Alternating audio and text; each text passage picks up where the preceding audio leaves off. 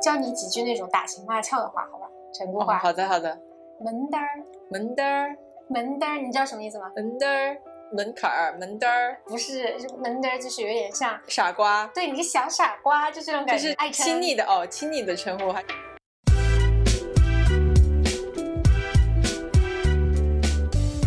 还有就是尿崽子嘛，你要做啥呀？对，就是你想干嘛嘛？啊嗯嗯嗯，好的，你想干嘛嘛？你要做这种啥子嘛？对对对，还有一个你啷个啷个啷个啷个嘞？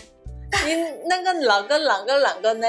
你这个你你你这个傻傻傻里傻气的，是不是意思意思这样？就是你怎么能够这样子呢？哦，但是这个啷个啷个嘞，它它有啷个啷个呢？它有一个你你那个你那个啷个啷个嘞？这样吗？好有意思嗯，对。然后我们就进入今天的正题吧。啊！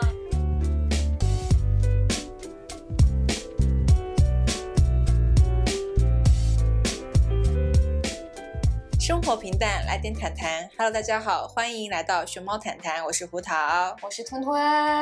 呃，就其实我之前不想看《故乡别来无恙》，为啥？因为我觉得他演，因为我知道他是演成都的，就是生活过后，嗯我会觉得太近？了。哦，太近了，有一点感觉像照镜子，你知道吗？一照就感觉自己像个猪八戒一样。就是，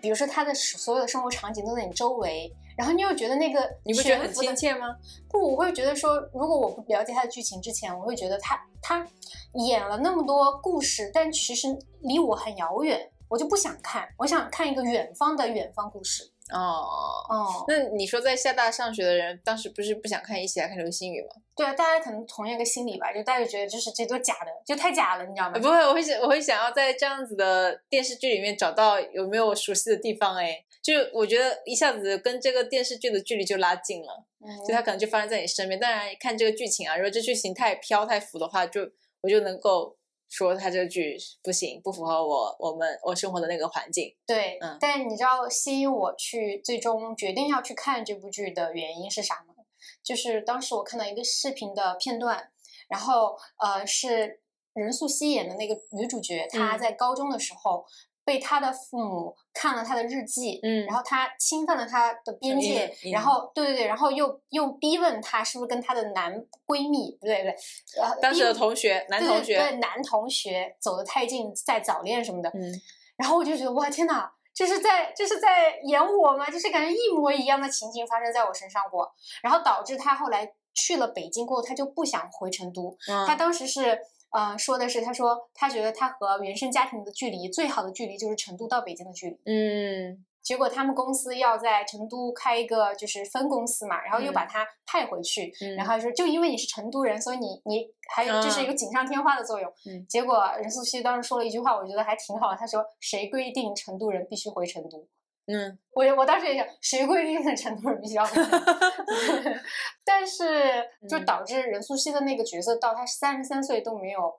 找对象，嗯，就还是拼事业。然后我就觉得说，我觉得在那个角色上有点看到自己的影子。其实我觉得中国的父母就会过度的关心或入侵孩子的边界对隐私就是对有你从最外表来说，你冬天的时候你都不冷，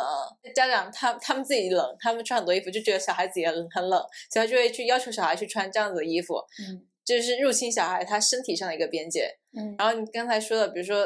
那个看日记，那其实就是一个隐私，侵犯孩子的隐私，我觉得这样是很不尊重小孩的。而且他父母当时就是还在学校，就是有点闹到学校去，然后当众给了他一巴掌，说你怎么要早恋？他就说什么年纪就做什么年纪的事情，你现嗯在该好好读书，你就读书，千万不能去早恋啊、谈恋爱这些，嗯怎么怎么样嘛。然后到嗯他三十三岁的时候，他父母又是那种，就是说你现在该怎么还不找对象？对，你该结婚的年纪就立马应该结婚，嗯，然后就觉得好背离呀、就是他们的逻辑怎么能这样？就是你没有给他一个培养爱情的空间和时间，然后又想要天上立马掉一个猪这不是我们之前也讲过嘛？就是之前读书的时候不要你恋爱，然后然后一然后一工作之后就是赶紧结婚生娃，对就哪哪有时间去认识，就是去培养这样的感情呢？对吧？对，可能很多人都会在面临催婚呀，或者说父母侵犯边界的事情，嗯哪怕我们还没有住在一起嘛，嗯虽然物理距离拉远，但我觉得情感上，其实呃我们很老说走出原生家庭。我觉得就算物理距离拉远了过后，你还精神上还是要面临一个坎儿，就是你要从精神上独立于原生家庭。能不能经得起父母对你的逼迫、对的，对的，责骂？对的。其实我自己思考了好久好久，但我有一天突然悟了一个道理，就是，嗯，检验你是不是真的独立于或者走出原生家庭的一个标准啊，就我自己的一个标准，就是不委屈也不愧疚。嗯不委屈就是说，当他们做了一些你不满意或者是伤害你的事情的时候，你不再感到委屈，因为他们的那些伤害对于你的生活来说，你有自我保护的一个机制了，或者是你有应对方法了。你长大了，你不是说他们所有的东西都照单全收的时候，然后这叫不委屈，就不要对他们没有满足到你的要求而感到委屈。第二就是不愧疚，就是当你没有满足他们期待的时候，嗯你要知道，他们不是完美的父母，你也不是完美的小孩，嗯人都是有限的时候，嗯你就不会感到愧疚。然后，只有当你不委屈、不愧疚的时候，我觉得你就是基本上从精神上独立或者走出了那个原生家庭，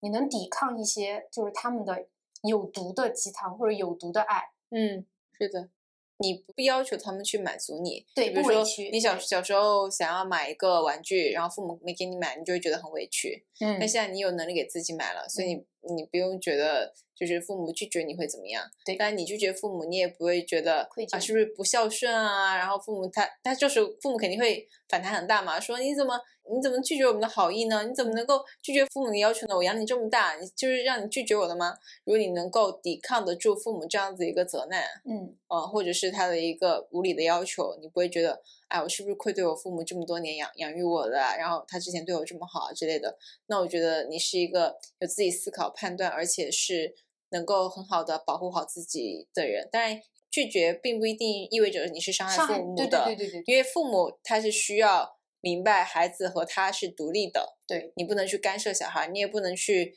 就是要求你小孩太多，是的。嗯就有一句话就说，至善之人，就是非常善良的人，他往往看起来是非常铁石心肠的。为什嗯么呢？因为他已经仁至义尽，他把他所有应该做的那些事情都已经做尽了，嗯所以他也不愧疚于任何一个人。嗯那个时候，就是他就看起来是非常平静、平淡和有点冷酷的那种哈。但是我觉得这个东西其实说白了就是课题分离嘛。啊，就打个比方嘛，就比如说我妈经常跟我说的一句话就是，她就会说你工作不要那么努力。对于一个女人来说，嫁一个好男人比找一个好工作更重要。嗯她说你所有工作上什么的问题，只要结婚了迎刃而解。就是你，你当然现在你觉得是 就笑一下，但其实当你如果真的工作上遇到困难的时候啊，他跟你说这句话其实非常致命的，嗯，他就会是说你有个退路的，你可以去找一个人嫁了，怎么怎么样，你就不用面临这么多独立所需要带来的这种面对的痛苦。嗯对，但是你你想想，如果是一个没有走出原生家庭的一个小小女孩，她听到这句话的时候，她会动摇的，她会想，那我现在的所有的精力都应该去说我要相，亲对对对，我要去相亲，我致力于找一个有钱人。可以为我花钱，然后对我百依百顺的人。但讲真，讲真，爱爱情本质是一个吸引或者是各取所所需的一个过程。嗯，你看中他有钱，那他看中你年轻貌美，那你当当你身上没有他要的东西的时候，你是你你靠什么来去留住他呢？对啊，他这句话肯定是有问题的。嗯我就特特别对于我这种从小被他们教育来没有早恋，然后觉得就是独立和学习更重要，或者工作更重要，更不认可他的这个想法嘛。但是他会让我觉得愧疚，就是他们对我有一个期待，他期待的是你应该在这个年纪结婚了，嗯甚至他觉得你应该还有孩子才是成功的标配。嗯那我又是怎么样和这种愧疚感抗衡的？嗯其实我觉得是，首先你要知道的是，他这句话当中是有爱的。他的爱在于说，他知道你工作很苦，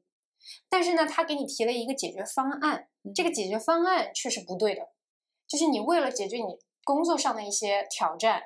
却以婚姻的方式去解决这个东西，这个建议是有毒的。你只要把这句话当中的一些有爱的地方吸收进来，然后呢，对于那些有毒的你可以抗拒的时候，我觉得嗯你就、你就已经很清醒了。这个时候你不会向他们发疯，也不会说像想要去矫正他们的观念。我花了好多好多时间想要去改变他们，想要去让他们接受我的价值观，嗯但后来你会发现不会，他他不会接受你的，他他存在他时代的局限性。对，对，然后那你这个时候你所有能做，其实你想去改变他们，也是你有一点点跨越到他的边界上去了。嗯你过多的去干涉他的选择，那他可以说他的，但你可以接受到他们爱，然后去做自己的事情，因为你知道的是你自己有其他的方法可以去解决你现在的问题。你换工作、换城市、换啥都可以，嗯但并不是说你一定要用婚姻去解决你工作的问题。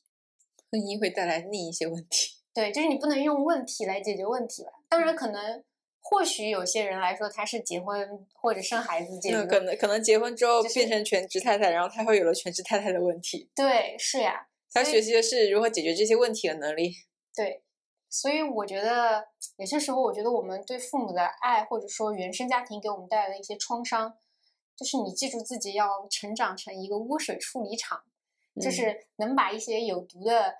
爱，就是你需要水，但是呢，它一直给你灌溉的是有毒的水，但是你的嗯身体是有限的，对你身体是有限的，当你无法再去净化，用身体去吸收这个，你自己就必须得要成立一个独立的一个污水处理厂。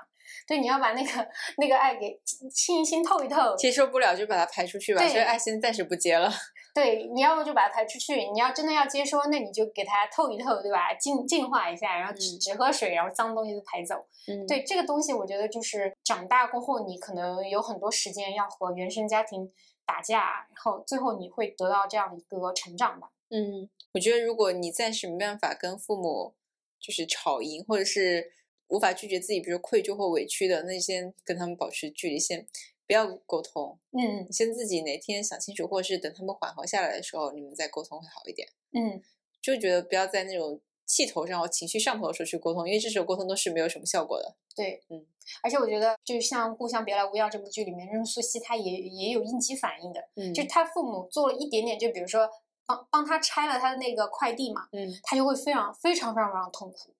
就是他就觉得他父母又来了，嗯，又来犯，其实他应该是处在一个很，就如果他不不应激的话，他肯定是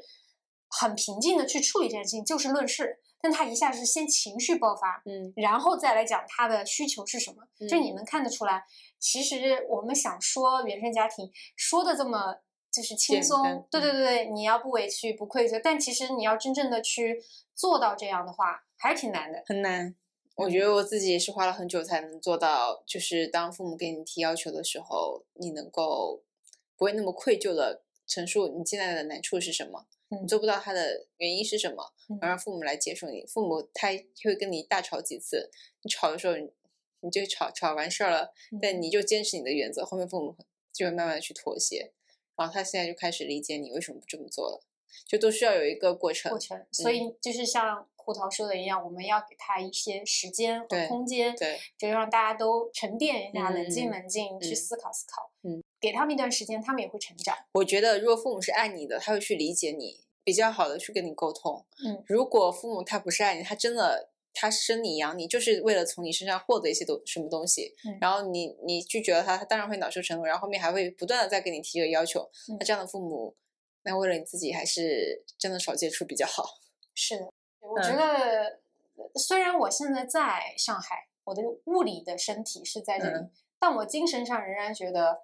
我是成都人，成嗯都才是我家乡。嗯对，那其实我有些时候在思考一个问题，所以嗯我就说家的边界在哪儿呢？因为以前对家的定义是大家都要同住一个屋檐下，这是一个嗯条件。然后第二个条件是大家都要有经济上的联系，第三个就是大家有精神上的这种亲密关系嘛，对吧？就我们是血缘啊或者什么样的。然后最后就是说彼此要有责任，就比如说生病了你得照顾，你不能跑。你再重复一下你刚才说的。第一个条件啊，居住大家都在一个屋檐下。嗯第二就是经济财产上大家是有互相牵扯的。嗯第三个就是我们情感亲密关系上有嗯情感关系，嗯，最后一个就是我们彼此要负责任。你这让我想到跟对象对啊，就就是组成家就是这种感觉。对啊，你现在比如说像家庭嘛，以前我们统计人口的时候是一个户口本儿为一个嗯家庭户，对不对？嗯但你看现在，以前的家庭户口本上可能是爷爷奶奶，然后爸爸妈妈，然后再是你。嗯，现在基本上没有这种三代同堂的家庭户。对啊，我直接一个户口本就我一个人。对你户口本就是你一个人，然后你嗯跟你对象如果结婚了的话，那你们就是两个人合成一个家庭户，对吧？嗯，那现在是相当于我们的家庭结构在急速的改变，变简单了。变散了。嗯说明现在人口流通变频繁、变容易了呀。因为以前三代同堂，那不就是大家也不怎么会往外走啊？那也你没必要去编户口本，对吧？是的，嗯，还有就是计划生育嘛，还还人也变少了。嗯嗯嗯。还有一个说明我们的就是政府的办公流程变简单了。你想现在办一个户口本多简单？你要是像以前要交各种手续，或者是要去很复杂的要排队啥啥啥，估计人家也不愿意再办了。对，就光是折腾就麻烦。那你说像这样的话，会不会对我们对这种家的观观念变淡薄嘛？嗯，就是比如说还有一些传承，你想那些大家族之所以有一些精神上的传承，就是因为他们住在一起，可以每天都哦言传身教。是啊，我觉得有一些东西还是要物理距离的接触的。虽然现在我们比如说，比如说你的方言，对，如果你不在那个环境，我表弟他应该是读一年级的时候就离开了我们那个地方，就是。相当于是到了市区，市区它是不讲方言的嘛。我们客家话是以县县里面会讲客家话，但到市区的话就很少，大家可能就讲普通话去沟通了，因为每个县它可能讲的都不一样嘛。对。然后他就现在只会听，他不会说。说。对。你看那个款最简单，就是说你从语言来说，你就没有那个感觉。嗯。那。如果住在一起，可能爷爷或者是你其他的其他隔壁家的他的爷爷，或者是舅舅舅妈，对他也会教导你一些，比如说我们的家训是什么呀？对，然后然后我们这边也要要要有什么习俗啊之类的。但是你要是比如说你不要城市，我的小孩儿，那我们就根本不知道，然后我们也没必要，我们也不会跟他说这些东西，确实，所以他就会忘记一些习俗。所以我觉得这个剧它有一部分可能也想要探讨这种家，或者是。和故乡这种关系，但是我觉得要不要再继续往下挖？可以再往下挖。然后我觉得家的观念的确。可能有一些文化或者是家家里面的一些教育会有点点淡薄掉。以前我们中中国的人际社会是差序格局，就是以你自己的小家庭、大家庭、宗亲、宗族、邻里，然后再扩大到市，然后再是国家嘛，就是大家都是以家本位制的。对对对对，就是货币叫金本位制，中国的这个人际网家本位，家本位的。对对对的，像我们那边就有宗祠嘛。然后就有家就有家训族谱，然后还有家风，就是各种一堆的文字。你让我现在说我们的我们家的家风是啥，想不起来。但是你们家有族谱吗？有啊，可厚了呢。哇，你们这个传承还挺厉害的，我都不知我们家是没有。就福建、广东那边还蛮多族哦，山东也有，就是那种大家族，比如孔家，肯定是有族谱的嘛。嗯。哦，我们那边不是有土楼嘛？土楼的话，你就可以看到墙上会有百家姓，然后每家每然后。像我们那比较大的家，就是姓氏，它就会有个家风家训是什么？嗯，但我就看着哦，原来是这样，但是我也记不住。但是从另一个方面来说，虽然说传统的家风会淡薄，但是每一个小家可能就是呈现出这种多元的特征，就每个小家他可能都有自己一个教育方式，嗯，然后他又可以呃吸取一些西方的教育，然后他自己接受的一些教育去给教育给下一个小孩儿。嗯，就他是一直那种发展和生长的，嗯，发展和生长。哎，那比如说，就是按你说的那个意思，我理解啊，就是说现在的人他其实有一个总的一个社会网络，嗯，那么现在家庭不是那个社会网络最大的那部分了，它可能在缩小，就是家庭的那个大家族的变成一个原子，原子，对对对。然后可能你的小家庭和你姐，就是你表姐表妹的小，就是大家不会像以前住在一起了，嗯，但是呢可能会联系，但就不像以前那么紧密了，对。对，然后一个人还有其他的社会网络，嗯，现在我觉得有很多就是新的这种社会网络会有，比如说像你的同学、同事，这些都是你的社会网络，嗯，那有一些，比如说啊，我又举个很极端的例子，就是那种一直都没有生孩子的，然后非常爱事业的这种呃领导啊什么的，可能对他们来说，公司的这个网络就是他最重要的一个网络，反而不是家庭，啊，对。对，那你现你觉得就是像现在这种冲击，就包括我们家庭规模在逐渐原子化或者逐渐变小的情况下，这种其他的社会网络会对我们家庭是一种互补还是互斥？其实我我觉得按按按照你说，如果一个人不成家，然后也不生孩子，嗯，那么他可能在所谓家这个概念上没有什么文化，他。对之前的传统的家族的那种观念，或者是家的这个概念，算是一个冲击吧。就是很多东西是没有得到延续的，但不能保证说我结婚生了孩子，嗯，我当然我有我自己家的一个文化小文化，嗯，但我也并没有指望着我这个小文化能够我小孩能把它延延续下去。嗯，就以前的父母或者是更长的一辈，就想我们家家风是什么？你要是我们家人，嗯你就要遵守这个东西，要不然你不配进我家门，大概是这个意思哈。嗯那你说我们现在教导小孩，我们会这么说：你要是不不遵守，我们我们也写几个字家风，不遵守这几个字，你就不要进来啊，就没有那么的正规，或者是没有那么严肃去教导小孩。嗯，然后这种可能也没办法说去把它传承下去。但我觉得我们自己的中华文化里面有很多就是传统美德，我们嗯自己本身也是在践行着的，就是它能够一直流传下来，践行的一些东西，它是会自然而然往下去传递的。嗯你从这个泛意义上的家的概念来说，我觉得它是有点被冲淡了，对。但是它又散开来了，你明白这个意思吗？它散开来了，可能是一个阶段性的，然后它会以一个新的这种散开来的形式，形成一个新的自己的一种家庭文化。嗯，就比如说我们我我们宗祠很多很多人，他可能去了不同的地方，甚至嗯。全世界各地，嗯。但是每一个地方，它可能会成立一个某某市宗族会，就是有点像是老乡会，有点类似的，啊就是比如说廖姓廖姓宗祠会，呃，就这种的哈，他们现在有一个聚集地，嗯，然后这个时候可能会去讲一下我们追本溯源什么廖氏的一些东西，啊，然后可能会在这边讲一讲，然后回溯一下乡乡土的一些感情，嗯会有这样子，就比较大大的姓氏都会有这样子的嗯啊，然后他们但平时就各自在忙，你嗯，不会说这个事情一定呃一定会就成为他们生活的重心。对对对对对，但是他们有这个理念，嗯，但他以后他们小孩他们信这个姓，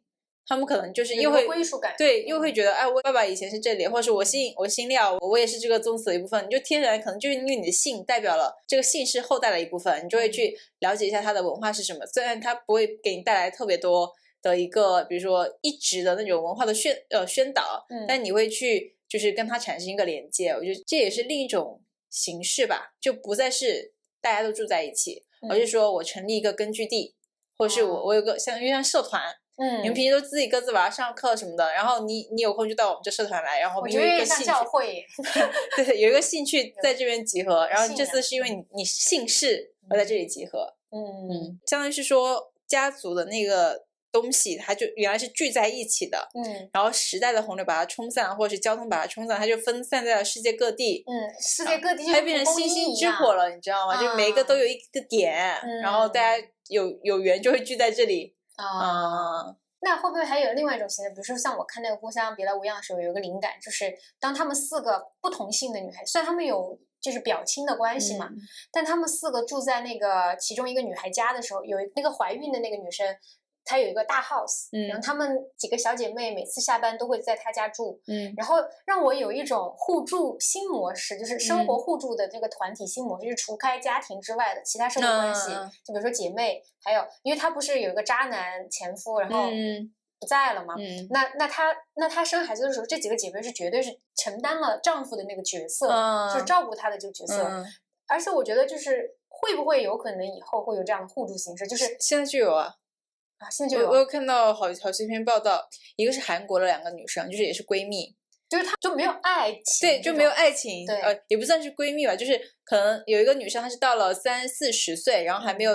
呃没有对象，然后她父母嗯就很着急，然后她就分析了一下情侣之间。她说：“情侣能给我提供什么？就可能后面我们可以互相照顾，然后跟我一起分担房租、电嗯费，然后可以一起做饭，就是互相生病的时候照顾一下。对，然后他就找到了想到他一个好朋友也是单身的，嗯然后就问能要不要一起住，然后两个人一起买了房，就是写两个人的名字，嗯就跟情侣差不多，只不过他俩就是呃像是合租的室友，对，嗯嗯，这种就是他们就是生活互助团体，对对嗯对，他们跟情侣就是除了没有情侣那个感情和爱，就其他就是呃我们俩一起合买了一套房，然后我们生活中互相帮助，对嗯嗯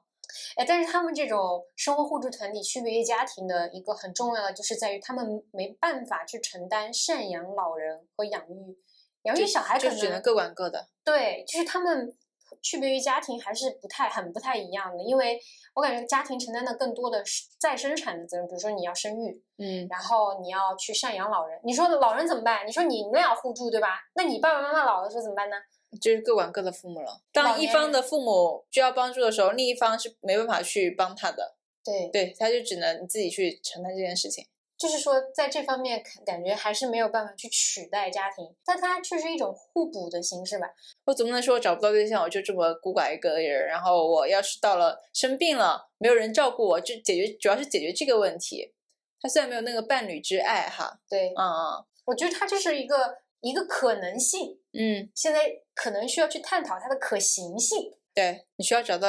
一个跟你一样单身的，以后也不打算结婚的人跟你一起，要不然如果他到时候结了婚，你还是一个人。所以这我也看，我也我也看到过另一篇报道，是讲，呃，就是六七十岁还单身的女性，她们是如何看待这个自己现在这样子一个情况嗯和如何生活的。他采访了四位女性，嗯有一位过得很好，那是因为她有钱啊啊，然后但是她家人也是会担心她啦。然后他也有他的弟弟和他的就是弟弟的孩子也会过来经常看望他，嗯就让他也不会那么孤单。然后他自己也比较有钱，所以过得也就还行。嗯但另一个就是其他的，你要没有亲戚朋友在你身边，你自己也不是很有钱，钱然后你身体还不是很好，你住的还不是特别繁华的地方，嗯，你就会出现你生病了，你又没办法，就是你得自己照顾自己，自己就是你这个时候还是会觉得家庭它仍然是抵御一些生活风险的最好的基本单位。对，但是就像你刚刚说的，大家都像一个蒲公英或者是星星之火一样被嗯散到天涯海角，它它会削弱家庭的凝聚力嘛？我觉得会的。嗯比如说现在我在上海，嗯嗯然后如果家里面有什么需要的话，我可能就不一定会回去，我最多就是可能给一个问候，或者是出一点钱，嗯表示一下自己自己的心意。我我还有另一个亲戚，他们是都在厦门，就基本上就是跟我同辈的，就是嗯表亲、表亲家的小孩儿，他们是都在厦门。嗯然后他爸爸妈妈，他们的爸爸妈妈就会经常去厦门找他们，嗯就相当于是他们一家五个兄弟姐妹，就爸爸妈妈那边五个兄弟姐妹的小孩都在厦门，嗯他们就经常会一起聚，然后或者是一起回家，他们凝聚力肯定比我们家强。就这你会羡慕吗？嗯，有时候觉得还挺羡慕，但有一种就不可兼得。嗯，比如说他他们的确是父母都能帮忙照顾孩子，嗯然后或者是我我有什么事儿，我的姐姐姐姐就过来帮我一下了，然后或家里有什么事儿，就我们轮流派人回去，就是这种你会觉得呃很轻松，对，很很温暖，很有安全感。然后就可能每个月大家都聚一次，你就很有家的感觉。嗯，那另一种就是，如果你想要自由，或是想要更大的世，可以看看到更大的世界，或去闯的话，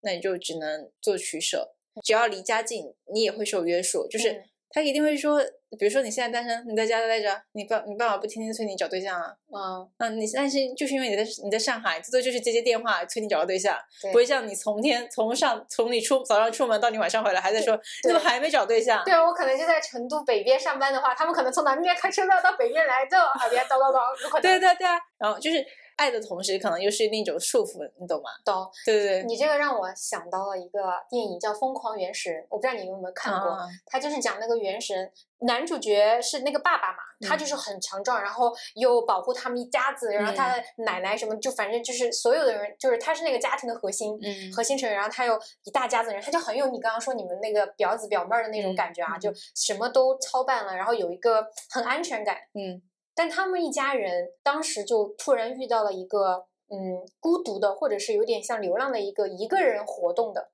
一个单位的一个小家庭，嗯就他只有一个人的一个年轻男孩子。嗯但是那个结局就是这个年轻的男孩子带他们走出了就是安全舒适区，拓展了新大陆。嗯就是但他们是有一个电影里面有个台词，我觉得记得特别清楚，他就说单独空间，或者是让你能够停下来有自我思考和孤独，是人类文明的一个启蒙。嗯只有当你脱离了家庭那个舒适区，你能够有一个单独的空间，有自己的一个思考的时候，人类才会有进步。嗯然后我就觉得这个可能就是我们现在经经济在发展，它有那样子的很原始的、很有安全感的家庭，像堡垒一样在那里，可以让你住进去，就感觉是说我就好像可以扛打所有风雨啊。嗯它也有一些孤独的孤勇者在外面去开辟新的、探索新的模式。对，对，就是看个人选择。像我，我问那些表姐，我说你这样子幸福吗？她说她当时选择嫁给她的对象，她对象也就是跟她同一个地方的人嘛，嗯，这也是父母介绍认识的。她就觉得以后想过一个安稳，然后也不用太操心劳累的日子。她就明白自己要啥，嗯所以他现在就过得还蛮蛮舒服的呀。就是、嗯然后离家里又很近，他父母也对他很满意，然后生了两个小孩儿。啊，啊，他也当然他也会工作啦，这个日子就会过得很舒服，不会像我们这样，因为你作为开拓者第一代，嗯，你肯定是辛苦的，你在旷野上去探索，就嗯会面临很多的野兽，对很多的风险，很多的危险。对，但是扛住了，你就知道探索的快感。嗯，但是我知道他们去就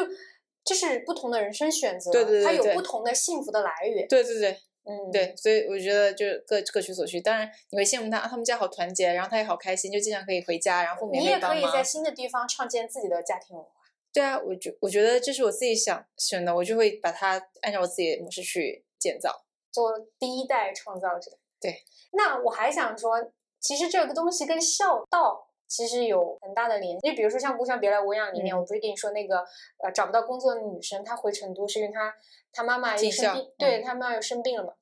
那你觉得现在这种家庭结构嗯这样，特别是有很多的男生结婚都要靠父母出很多钱，嗯，你觉得这个是一种啃老的行为，还是一种新时代的这种尽孝的方式呢？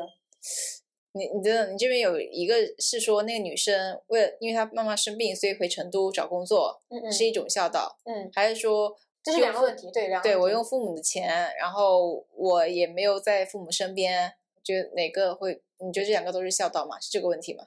是 好，第一个是传统的，肯定就是传对对对统孝道对。对对，我觉得第一个话肯定就是嘛，因为他的确是为了他父母，那尽孝就是你为父母着想，对吧？你去在他床床床头照顾他。然后第二种的话，我觉得得看吧，如果嗯男男生结婚用父母的钱也挺现在挺正常的吧，因为你比如说你买房。你什么时候能做到买房、结婚不靠父母？那个时候你可能已经三十五或四十岁，或者是你嗯刚好抓住这个时代风口，你创业成功。但是你嗯想想，中国有多少人能做到这样？对对吧？基本上都得用父母的钱。那父母其实也是为你准备好这个的。嗯。你说你一时逞强，嗯，不靠父母，那你到时候三四十结不了婚，你父母才骂你不孝呢，嗯，对吧？所以从这个角度讲，跟你后面说你去照顾老人，其实不嗯。违背的呀。比如说，如果呃男生的父母生病了，那嗯。当然第一个选择男生可以选择回去，那第二个嗯选择你在这个新的城市你好好工作啊，你父母生病你把他接过接过来啊，过来，你去的城市肯定是比你原来家乡更好的城市吧？嗯。那么他的医疗条件肯定比原来更好，那、嗯那这种也是一种尽孝的表现啊。嗯第三种就是你可能在这个城市混的不怎么样，嗯就是也没有还没买买起房，当然父母可能也支持不了这么多哈，嗯没有买起房，然后你自己也去拿个普普普普通的工资，让父母接过来也不现实，这个开销太大了。嗯，这种就只能比如说你去让旁就是让亲戚，就是比如说你的表弟表妹、堂弟堂妹去帮个忙，然后你多出点钱，然后陪你父母去看看病，嗯大概是这种，就是也算是尽孝吧。当然，如果你说那种用父母的钱，后面又不管父母，那我觉得就是，嗯，那的确就是不孝的。我觉得后面赡养父母这个方式有很多种，对，只要你跟父母商量好，就嗯你接受，父母也接受就可以了。嗯啊，我觉得很多人产生愧疚，就是在这一点上产生了愧疚感。嗯，就是对于孝这件事情，我觉得对于是深种在每一个中国人内心的一个伦理、对道德要求。对但嗯，我觉得孝并不一定就是在父母身边。比如说，父母希望你在他身边，但你又有自己的追求，你希望在外面闯荡，不想回故乡的话，嗯那我觉得你们这个尽孝的方式就是要平衡，尽量平衡双方的一个需求，嗯达到双方都满意，就是尽量接受一个效果吧。牺牲任何一个人，我觉得都会有不甘的。嗯那如果你只顾满足你的需求，嗯就是我一定要在大大城市闯，你们谁也别拦我，然后父母生病了你不管他，你嗯我也管不了你啊，我自己很多事要忙呢。那这个其实就忽视了父母那边的需求。我觉得这个就是双方需要沟通的一个过程，这过程会比较艰难，很难两全的。当然能两全最好，两全不了就只能取其一了。真的人到中年，特别是你上有老下有小的时候，很难说你有自己的生活了。哎，你说这个时候是不是还挺羡慕？就是你那个表弟表妹他们那种，就是嗯大家都像一个堡垒一样。对，嗯你就觉得，哎呀，比如说啊，你家小孩生病了，你的那个弟妹她又刚好有空，你就说能不能帮我去带小朋友去医院，哎，不就好了嘛？所以就觉得，最后我们这期节目落脚落脚是回家或者是不回家。嗯，其实我感觉，就大众的一个情绪，还有一个现在的经济的情况、大环境下，我觉得大家都好像比较偏向于找堡垒式的这种。不过，但我觉得，比如说我在我在上海，我有、嗯我有你们，就是好朋友，啊我觉得好朋友又是一个新的嗯堡垒。对对对，怎么说呢？家或是血缘关系给了你一个有人保护你的那个方式，嗯因为相当于是你孤身一个人来这世界很难活下来，但是你有家人，嗯，它是你的第一层堡垒。但如果你后面长大了，你能自己出去闯了，那你嗯自己去建你第二层堡垒，就是你的老师、朋友、同事，嗯还有你的公司。嗯他可能就是会第二层保护你，当然这是你自己需要去经营和完嗯善的。还有一个就是你的邻居嗯，可能在上海大家可能进进进门就会把门关上，就都不认识。对对对，不认识你邻居是谁，要嗯不是比如说疫，要不是因为疫情，我都不知道我上下前后就是隔壁邻居都长什么样，对就是大家都互相不认识。嗯但我觉得只要你是善意的，然后你多，比如说你去社区多晃晃，然后多跟人家打招呼，我觉得混个脸熟，也你也能够建邻里一个关系，因为远亲不如近邻。那你为什么你这么一说起来，我就觉得要在大城市构建，就是它会有新的堡垒形式，就是不同不同的一个网络。嗯嗯对，就就是你会功能化一些。对，同学、老同学同学、老师，然后同事，同事可能也住在一个小区，而且并不一定比家人差呢。对，就他们他们跟你同龄，然后跟你的都在这个城市，他们能给你更好的一个建议，更贴切你现在现实一个建议。嗯，但是我在想一个问题，如果把你表姐放在你的位置，比如说你们俩互换互换人生一段时间，她会不会有点不适应啊？假如说就什么都基础都有，比如说脑子一下砰儿按一个键，然后他嗯那个、你你所有获得的学历上的所有知识安在他身上，嗯。但是就是对性格不变。啊，他可能会觉得我为什么要去进？我在公司我就只想把活这活做完我就下班，对，然后回家我想把门一关自己好好休息。嗯然后孩子上学就上学呗，老师找我再去找他，你还要跟跟着家长 social，哎，那对，所以我现在发现了那种非常 I 的人，他反而其实是更喜欢回家的。回家的。啊嗯我我有个特点，就是我还蛮喜欢问人的，我发现了 老就是艺人，没有，因为我好奇啊。特别搞笑，一次我去坐电梯，然后下一楼嘛，我嗯碰到一个领导，隔嗯壁隔壁部门的领导，我说我怎么好久没见到你呢？然后他说哦，出差了。我说哦，我就说不是我的错觉啊。然后我跟我一起下去的同事就说哇，你好 E 啊，领导你还能这么跟人家唠嗑，你都不叫人家名字，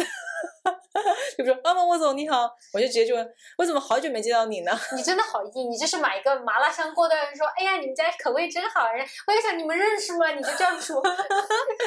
就有一点点自来熟，但是我这种感觉不会给人那种我是在奉承你或者是巴结你或者怎么样，我就是嗯比较天然自然。对我就是内心的就想跟你说这么一句话，然后但说完了我觉得是就结束了我说出，来就会觉得有点拧巴，我就感觉就是我我会，其实我哎感觉就感觉很刻意是吗？对我不会，我就我就会觉得啊，领导在那儿，我赶紧掉头走啊。呃，不我是看领导，因为这个领导我我觉得他很好，就我就嗯感觉他很好，所以我就想跟他打招呼。然后有些领导会，然后他他迎面走来，我转头就走，对，确实也是。也有碰到这样子的领导。但我觉得我还是在你身上看见了艺人的光彩，太艺了。就打趣，呃无所谓，就是当你保持一个我觉得开放心态，我也没说我要我要巴结你，你要给我什么东西，我从你身上没有什么可获得的你，就是感觉很友好，嗯，很热情，对对对给。人打个招呼。对对对，我也没嗯说，呃，聊完之后，然后这话题终结，我会觉得尴尬。不会啊，就是就是想跟你打声招呼嘛，哦，那我就是那种贼尴尬，我就是在一个搓搓小手。脚趾抓地，你知道吗？就是你讲话的时候一定要自己非常想，就一定是自己想讲，你这样子整个才会比较轻松，然后也会比较的自然。你要是自己己硬硬聊，我天哪！就很尬。对我我很难去做违背自己内心的事情。我是那种有情绪就会表现出来的人，其实这种比较容易快乐，确实啊，你知道吧？因为我哭我就会哭，然后哭完之后我就开心了。这不就是那种什么保持童真的心态吗？对。哎，那我们接着讲，还是讲一讲成都啊？嗯，你都可以啊。因为胡桃之前是因为工作原因去成都待过一阵子嘛，对，那你对成都的印象是什么？呃，其实我对成都印象可好了呢。成都给我的感觉是有烟火气，又有现代感。哦，上海没有烟火气吗？上海烟火气没有成都啊那么好啊。没有这样那么浓吗那？下下了班六点，真的成都人六七点下了班之后，路上就有路边摊。开摊了然后，对对对，你就这边吃点东西，买点东西，然后他们讲的都是那种方言，啊你这方言你方言你又听得懂，你就觉得哇好亲切啊，就是大家好像都是邻里，你知道吧？啊，因为当你讲讲同一个话的时候，包括比如说你在上海地铁站，如果你听到成都话，你会觉得很亲切嗯啊，一一样，所以我就觉得。就是下了班，天就要黑了，然后路上都开始推出小摊儿，小摊儿就是有灯嘛，嗯，然后就那个热气腾腾的感觉，你就觉得、嗯哇，开始生活了。嗯嗯嗯，然后现代感就是它它有很多高楼大厦，然后嗯你也可以去逛商场或或得到一些什么，就是比较现代对化的对对对对对对对对对，我觉得嗯这也这就很棒。然后嗯。另外成成都给我感觉就是它有人文，嗯。然后也有自然，哦，就是它。山山水水也多，然后它也嗯。有文化底蕴，有一对些历史的典故、发生地之类的。嗯。我嗯最明显感感觉，就比如说我去西岭雪山，啊就可以，我想窗含寒西岭千秋雪的感觉，哦，我啊能够懂了。哎，真的是从成都是天气好的时候可以看到西岭雪山的。对对对啊，是啊是啊，然后还有什么去杜甫草堂这，感觉到古人那个时候为什么会写出这样的诗呢？就是他能够有一种感同身受。嗯嗯，我就觉得成都这样特别好。那你在成都的时候有遇到过地震吗？没哦有很小的一个地震，哎，你就没感觉？但他们都感感觉然后非常的淡定。我说那你怎么不跑？他说这么小地震怕啥？不管它。对，真的对我们 成都来说，就是大震跑不脱，嗯小震不用跑，就是就是你只要在那边待着就好了。对，你就待着就行了，你就认命吧，就是感觉活了。其实我觉得成都的那种洒脱或者是豁达，豁达是跟地震有关系的。嗯，就是零八年，我觉得还是挺塑造了我们活在当下。活在当下的一个精神。我觉得嗯是、嗯是这样的。嗯那你在成都待的学到的最经典、最常用的一句四川话是什么？巴适的板，啊，巴安逸的很，安逸的很，嗯安逸的板，巴适的呗，你就没有那个，没有感觉那个语调是吧？安逸安逸的很，你是巴适的板，很很塑料塑料成都话。塑料成都话，就是安逸，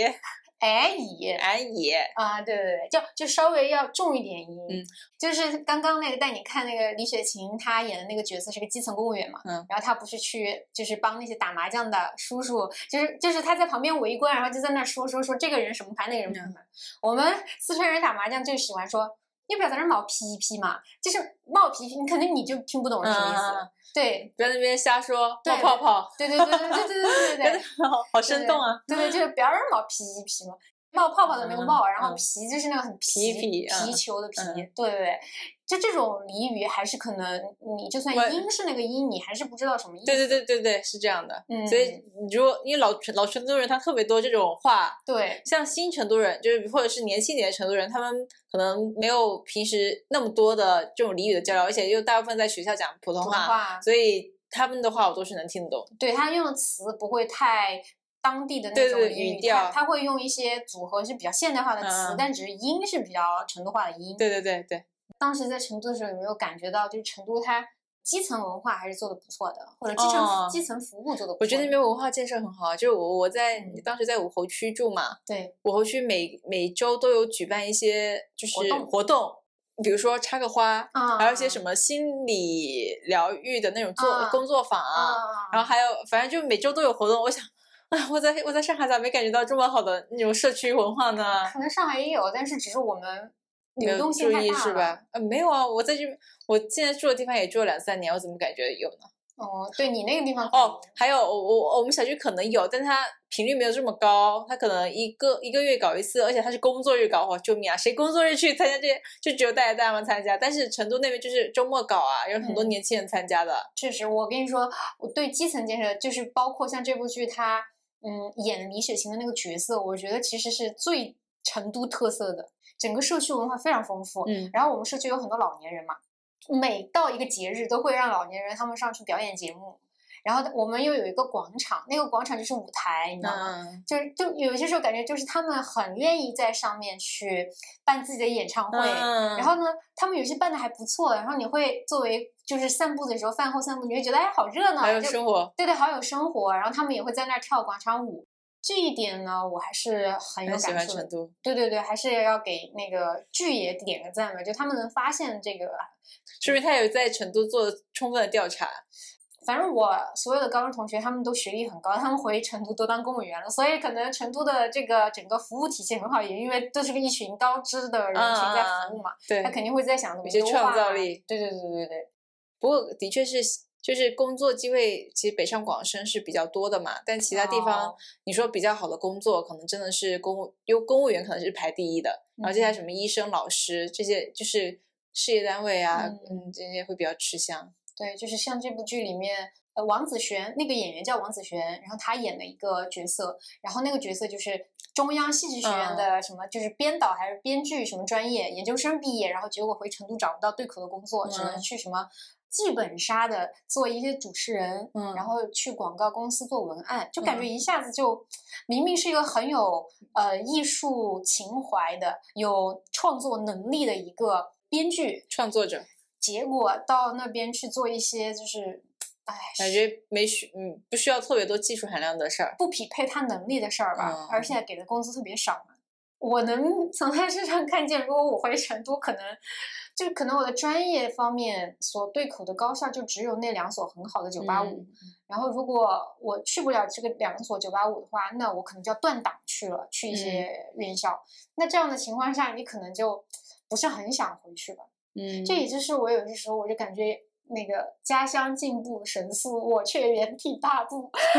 你不要把我越甩越远了的感觉，就很有点忧伤。那不是因为你进步神速，家家乡还跟不上吗？比如说你说那个王子璇，他可能就是他的这个专业可能在大城市里面会比较需要，北上广的确是他们的艺术文化。呃，演艺事业会比较发达一点，但在成都或也或是还没跟上，或是他们的这个环境不不适合这样子的一个岗位或是行业的存在，嗯，所以他才容纳不下他。那如果他足够繁华，然后也很多创作者，比如说乌镇戏剧节，不也是黄磊他们一手打造的嘛？然后他要是在成都搞一个什么什么戏剧节，那说不定黄子群演那个角色就能在成都找到位置了。对，但是需要时间，对吧？对对，需要时间和一些有能带动这个行业发展的人大佬去去。嗯对，那那也我也没办法，只能等。